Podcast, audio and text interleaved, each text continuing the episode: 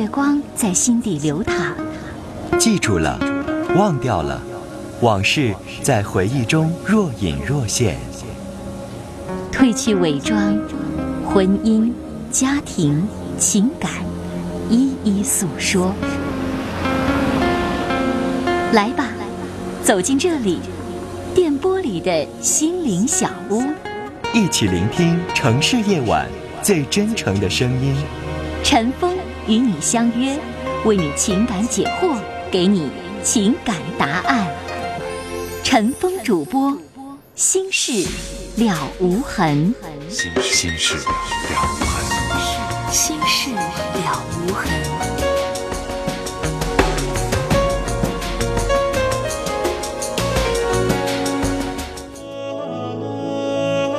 夜晚时分，这里有一个个精彩的正在经历的生活瞬间，这里让您终于可以听到那些已经渐行渐远却无法割舍的婚姻、家庭、情感的牵挂。来这里讲述你的烦心事，聆听城市夜晚最真诚的声音。陈峰和你一起聆听心事。倾听感动，陈峰主播，心事了无痕。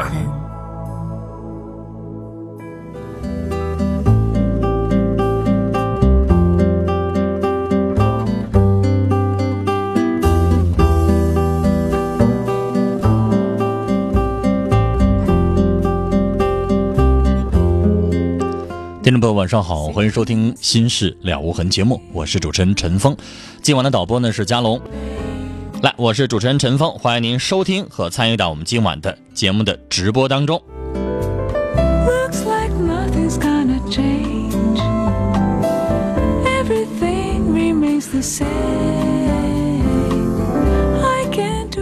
节目开始的时候，先来给听友介绍我们听友发过来的短信内容，尾号是九零四零的听众说。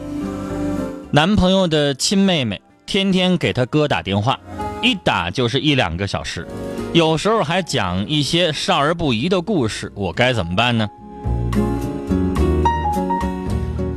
人家亲兄妹之间如果感情很亲，人家说什么咱们都管不着。你这个时候，如果你管多了，你这男朋友可能连你都会不要了。人家是亲兄妹。换什么换不了妹妹，女朋友能换。这些事情你不方便管太多。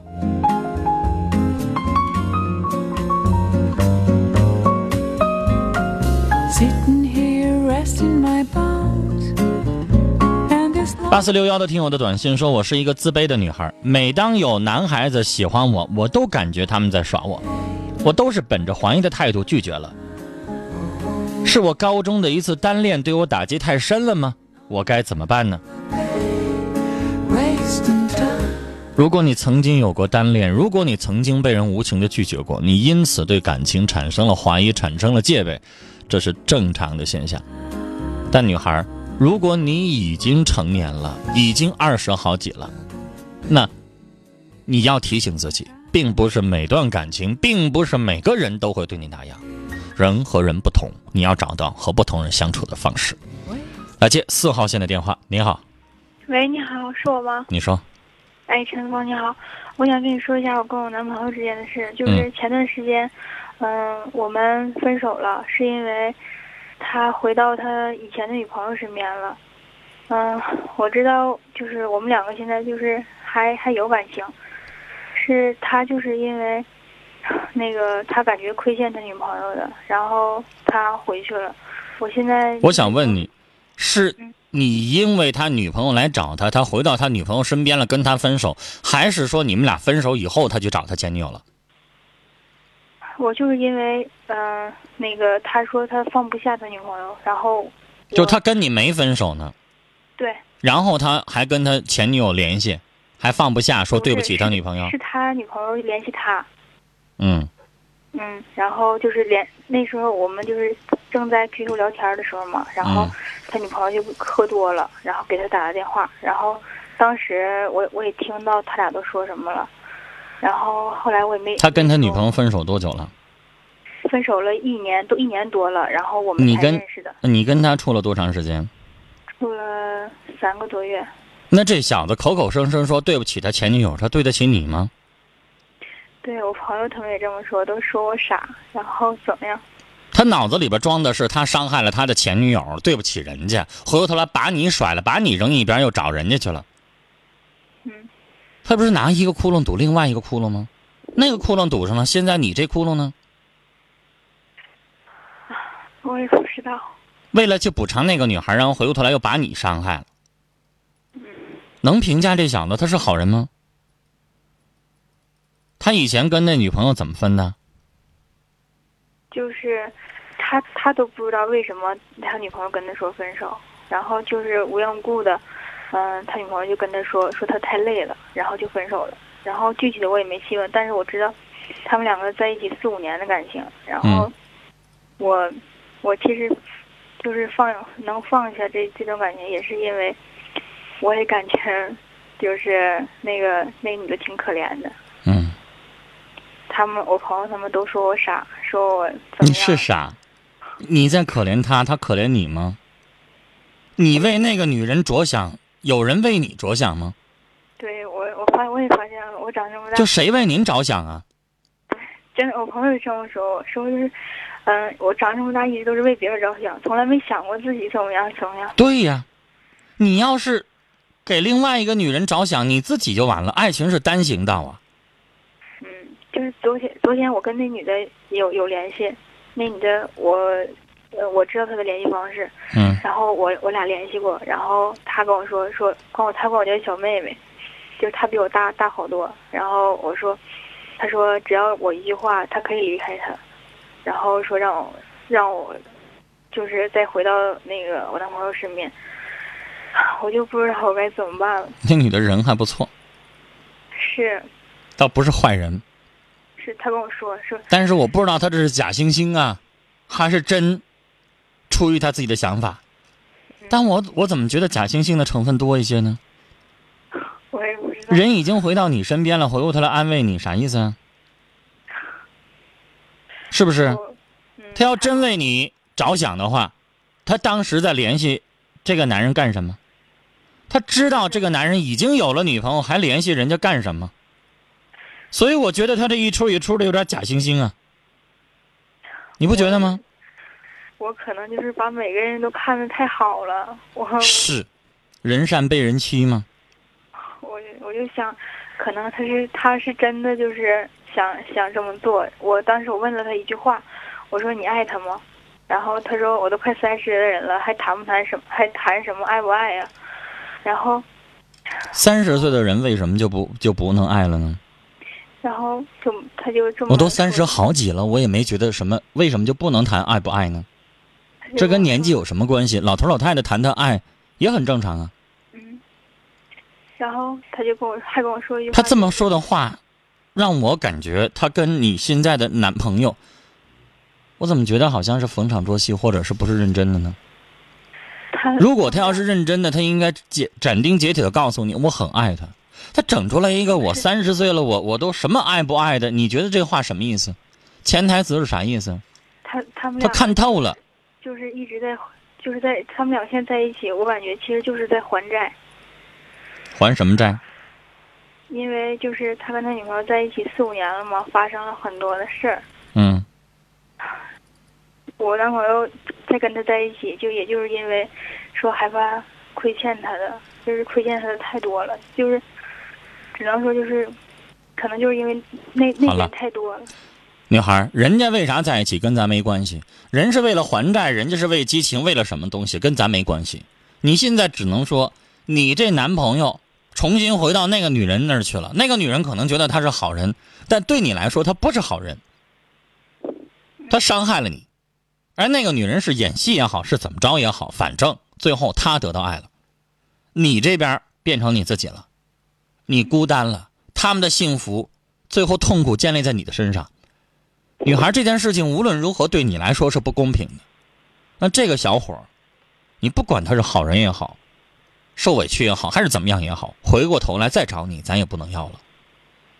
他带给你痛苦。咱们好不容易伤口结痂了之后，你再去掀起，这个是很疼的。这段事情过去就过去了，你不管你要祝福他们也好，看开也好，跟咱没关系了，那不是咱们的爱情了，由他去吧。希望你想开。聊到这儿，来，我们直播现场的电话零四五幺八二八九八八五五八二八九八八六六八二八九八八七七。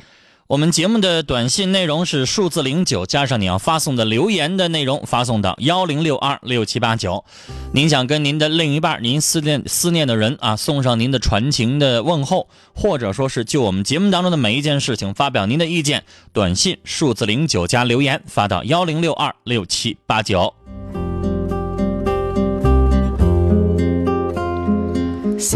六幺三四的听众说要去成都。换了卡，到那儿还能听到咱们节目吗？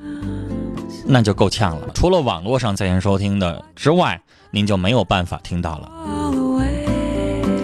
三六七四的听众的短信说，跟班级的女孩从没说过话，因为我感觉特害羞。不过跟男的关系还算不错，您说我该怎么办呢？那你到底是男的是女的呀？你要是男的，你跟男的关系不错，这还用跟我说吗？然后你问我什么该怎么办呢？你是害羞该怎么办，还是你要对哪个女生主动该怎么办？我都没听明白你的意思。自己哪块有短处，你觉得跟异性接触有障碍，那你就锻炼自己。先不能谈女朋友，你先交往几个异性的朋友说说话，从这儿开始。接下来我们接四号线的电话。你好，女士。啊，您好，陈峰。您说。嗯，我听你节目很长时间了，我有些有点事儿想咨询咨询你，我我，哎呀，我真是让他给我难住了。您说吧。嗯，俺家儿子吧，处个对象处三年了，都分手了，分手了吧，这又，嗯，处个对象。俺家儿子二十六了，你说这又处个对象吧，才十九，你说他俩差六差七六七岁，你说。他这小姑娘，他家吧，就又就就以为他家孩子小，嫁给我们家孩子大，就用嗯钱呐，用呃这方面就想用用钱这方面压着俺们家。你说，你说我我我我我怎么办呢？你说我嗯，哎这不刚谈对象没到结婚吗？没到结婚，您现在人家你家里就跟孩子说，你说。你你那么点儿，他那还那么大，你嫁给他啊，就得怎么样怎么样，就怎么样怎么样，就得意思说得多多钱又买楼。女士，你不同意不就得了吗？这事儿让我听着我也不同意啊。他们家要什么，咱们家不给，慢慢不就黄了吗？那孩子，那你说我这样做，你我们家儿子就不是不愿意。你们家孩子不愿意，让他有能耐自己挣去。哪条法律规定父母非得给他买房子了？是不是？他自己有能耐，让他自己挣去，让他自己买去。你说没能耐，等着我这个老妈给他的时候，你就得听我的，是不是？你说女士，咱要管别人借钱，管别人要钱，不得看人家眼色呀？你儿子管你要钱，就得听你这个老妈的，咱就爱给不给，咱有权利不给，咱有权利不给他买房子。你说是不是，女士？我心里可我回答我的话，听到我说话了吧？嗯，是不是这么个理儿？是这么。那你凭啥给你儿子惯的，好像你给他买房子是天经地义的？你说他跟那个对象，女士，咱俩唠嗑，我一句你一句，我说完了之后给我个回应。嗯嗯，是你听明白我这个理儿吧？你别给我说完了之后，您跟没听着一样。嗯嗯嗯。我告诉您这个理儿，就是你家儿子让你惯的。嗯，你还有点怕得罪你们家儿子。是。那不让你惯出毛病来了吗？你这个当妈的，你把他养大了，他已经二十七了。女士，我想问你一句。你们两口子结婚的时候，如果对方父母不给你们张罗房子的话，你们两个怎么的？还能把人家公婆怎么的？我们啥也没有。是不是不能咋样？所以女士，你不能够把你儿子惯成这样。那儿子不能惯他，你得让他知道一颗感恩的心啊！我老妈妈给我买房子了，我要对老妈妈怎么怎么好。我老妈妈要不给我买房子，条件要不到那一步的话，我又怎么怎么着？而且，女士，你要明白，让你儿子明白一个道理：就算咱有钱，我手里边掐着几十万块钱，我能买得起房子，我就不给你买，他又能把你怎么着？对不对？他他就不愿意呗，我觉得他。他不愿意，不愿意他的，咱该他的，欠他的。啊，提起这话来我就生气，女士，我也有老的时候。是。我要有孩子，我就不能惯他那个毛病。谁告诉他的？父母给他买房就就必须的啊？不买就不愿意。女士，动真动真格的，我就不给他买，他能把我怎么的？所以，女士，我要让您明白，让您儿子明白，您现在把理儿整偏了。现在这个社会风气弄成什么了？弄成好像你做妈的，你不给儿子买，然后你这个当妈的，好像是不是个妈似的。对对，就好像不穿，咱的确对不起。那女士，我觉得这叫反了。我想问你，这个世界上是每一个妈妈都非得给儿子买房子吗？不买了，这个妈妈就不能活了，就得被人骂死啊？你说没那个规定，对不对？嗯，所以，女士，我想跟您说哈，我要让您养成一个什么样的一个理儿，让你儿子知道他自己得好好奋斗。买房子的时候，妈妈能帮一把帮一把。那要真赶上个穷的，女士，我们家我有两个姐姐，到我这儿老三。嗯那比如说，父母手里边没那么多钱了，我是七十年代出生的，七十年代出生的人，很多人知道那个时候是什么样的时候啊？能吃饱饭就不错了，一年能吃上一顿饺子就已经美美的了，那可不，是不是？是家里边有仨孩子，条件不好，买不上房子，怎么的？我还得去去去跟我老妈吧，还得打仗啊，还得打官司啊。所以，女士，那个东西是你家儿子有本事他自己买，他没有本事他自己住小房子、租房子，他不能赖你这个老妈，是吧？所以，女士，您得养出来一个有志气、有能耐的儿子，您不能养这么一个窝里边，在家里边去去拱老父母的。你要让他明白这个道理。你有能耐，你就你就找小的，你不愿意找十九的吗？你有能耐你就找，人家管你们家要三金，你你自己让你儿子自己挣；人管你们家要大房子，你让你儿子自己挣。有能耐你就处这小女朋友，你要没能耐你就别求我。你要求我的话，对不起，我就反对，我就有权利，我不拿这个钱，嗯，他能把你怎么着？是是那么回事，主要你说啥陈峰？女士，你既然承认是是那么个事儿，你爱做不做了，我听明白了。你觉得我说的都有理儿，你就不按那么做，是不是？那你要不做是你的事儿了，咱们俩就聊到这儿说的有道理嗯啊。那我说的有道理，你就按照去做。你要不做，对不起，我该说的说完了，你爱做不做了。嗯女士，我要说的就这么多。你可能觉得我说的有理儿，你就不想那么做，那咱俩还聊啥呢？你这不来逗我玩来了吗？说的有理儿，我承认你说的有理儿。其实我也所以，女士，你认为我说的有理儿，你就按照去做。你别知道那个理儿对，然后你不按照去做，最后把你家儿子就惯完了。是我你家儿子认为妈，我就找一十九岁的小媳妇儿，我就喜欢她，嗯啊，接下来的活儿就全交给你了，什么三金呐、什么十万彩礼呀、什么房子呀，你就给我张罗去。那儿子认为他把媳妇儿往家一领，接下来妈妈就给我照顾去，嗯那想法能对吗？嗯是那想法都是善良的老妈妈给惯的。嗯女士，您听过吗？说惯儿如杀儿，真是。慈母多败儿。嗯。如果您要听过的话，您就反思一下我刚才说的话。是，所以他要有能耐找小媳妇儿，那就让他自己扑腾去，让他自己张罗去，那是他自己的事儿，咱有权利不同意。女士，这小媳妇儿跟别的情况不一样，她要是四十岁，她找一三十三的，我想告诉您，女士，我一点都不反对。嗯嗯。她现在是二十六，找一十九的，嗯你问问你儿子十九的时候，他懂怎么做人吗？他懂什么呀？是啊，对呀，我就说这个呢。所以，女士，我上来我就反对，我就不同意。你儿子是一傻蛋，那我就他是一傻瓜。就今天他没搁家，搁家让他听电话接电话，听听你咋说，二十六岁小伙找一十九的，你不干往人身上搭钱吗？是不是啊？人家你说抬抬屁股走了，把咱甩了，咱得到啥呀？对呀，你说我也说这事儿，你说现在我就不不告诉你们家那傻小子啊嗯，他二十六了，找一二十三四的，我同意哎啊，就我嗯都同意。十九岁的太小了那这样，明天我就告诉他，我真是不不支持这份事儿啊哈！。而且女士，你要绷住了，你不支持，你就不给他拿一毛钱彩礼钱。如果愿意结，你就自己去努力去。嗯，对啊啊，对，你说的妈，有很多的母亲，你就拿这一条，你要是不同意，我就不拿彩礼钱，我也不给你买房子，而且我还不出席你的婚礼。嗯，嗯你有能耐你就自己挣去。我真不知道咋地了，你说好了，女士，我给您主心骨了，您认为有道理，您就去做。聊到这儿，再见。这事儿似乎成了社会风气了，似乎当妈妈的、当爸爸的不给儿子买房子，反倒成了说不负责任了。咱倒是品一品，谁不负责任？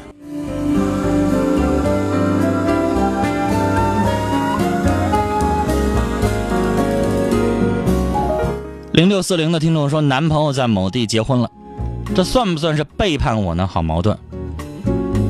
那如果他在跟你谈恋爱期间跟另外一个人结婚了，当然背叛。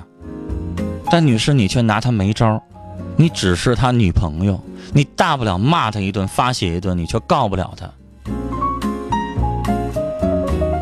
九零六六的听众说：“我一好哥们儿，不知道为什么好几天不搭理我，故意排挤我，好像我不存在。我现在很分心，学不进去。我不知道我们导播，或者是我们收音机前的男性朋友听完了之后，你啥感想？我咋就没那时候呢？还整出你一个你好哥们儿，几天不搭理你，然后你习你都学不进去了。你是爱上他了，还是你是赖上他了？啊？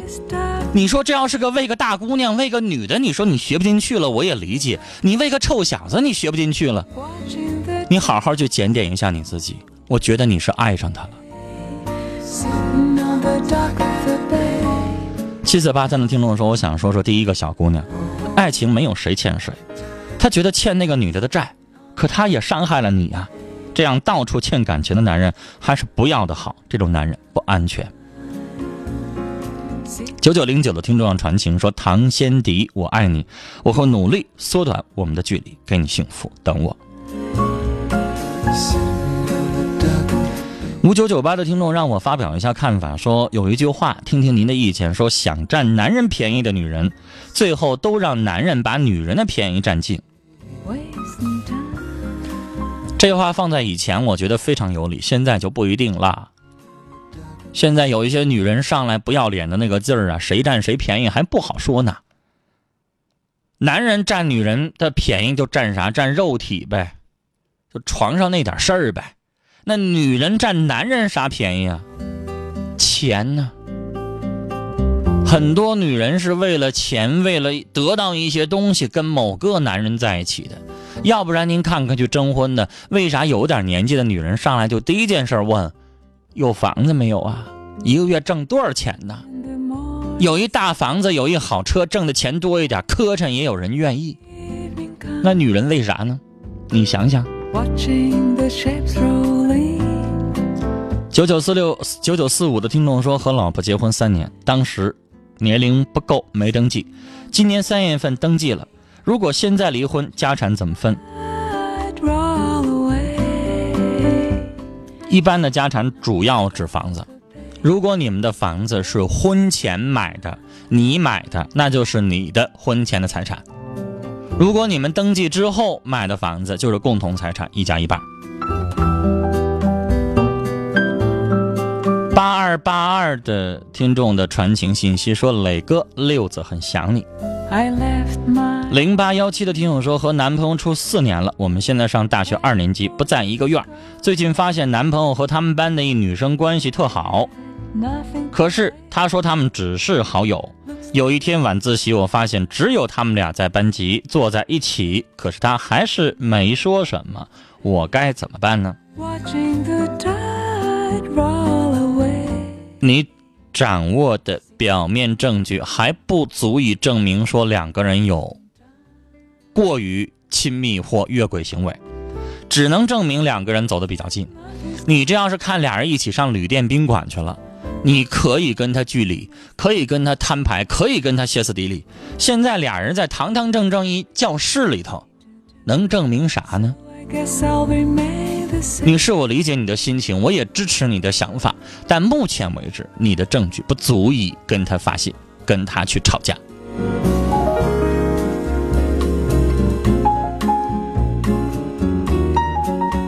九九幺幺的听众说，和老公说了一个善意的谎言，被他知道了，他很生气。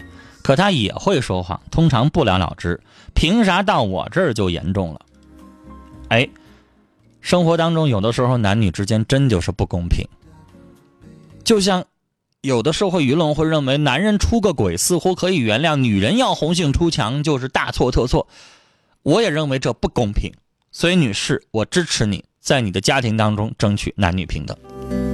好了，接下来进一段广告信息，回来之后继续来收听我们的节目。广告之后马上回来。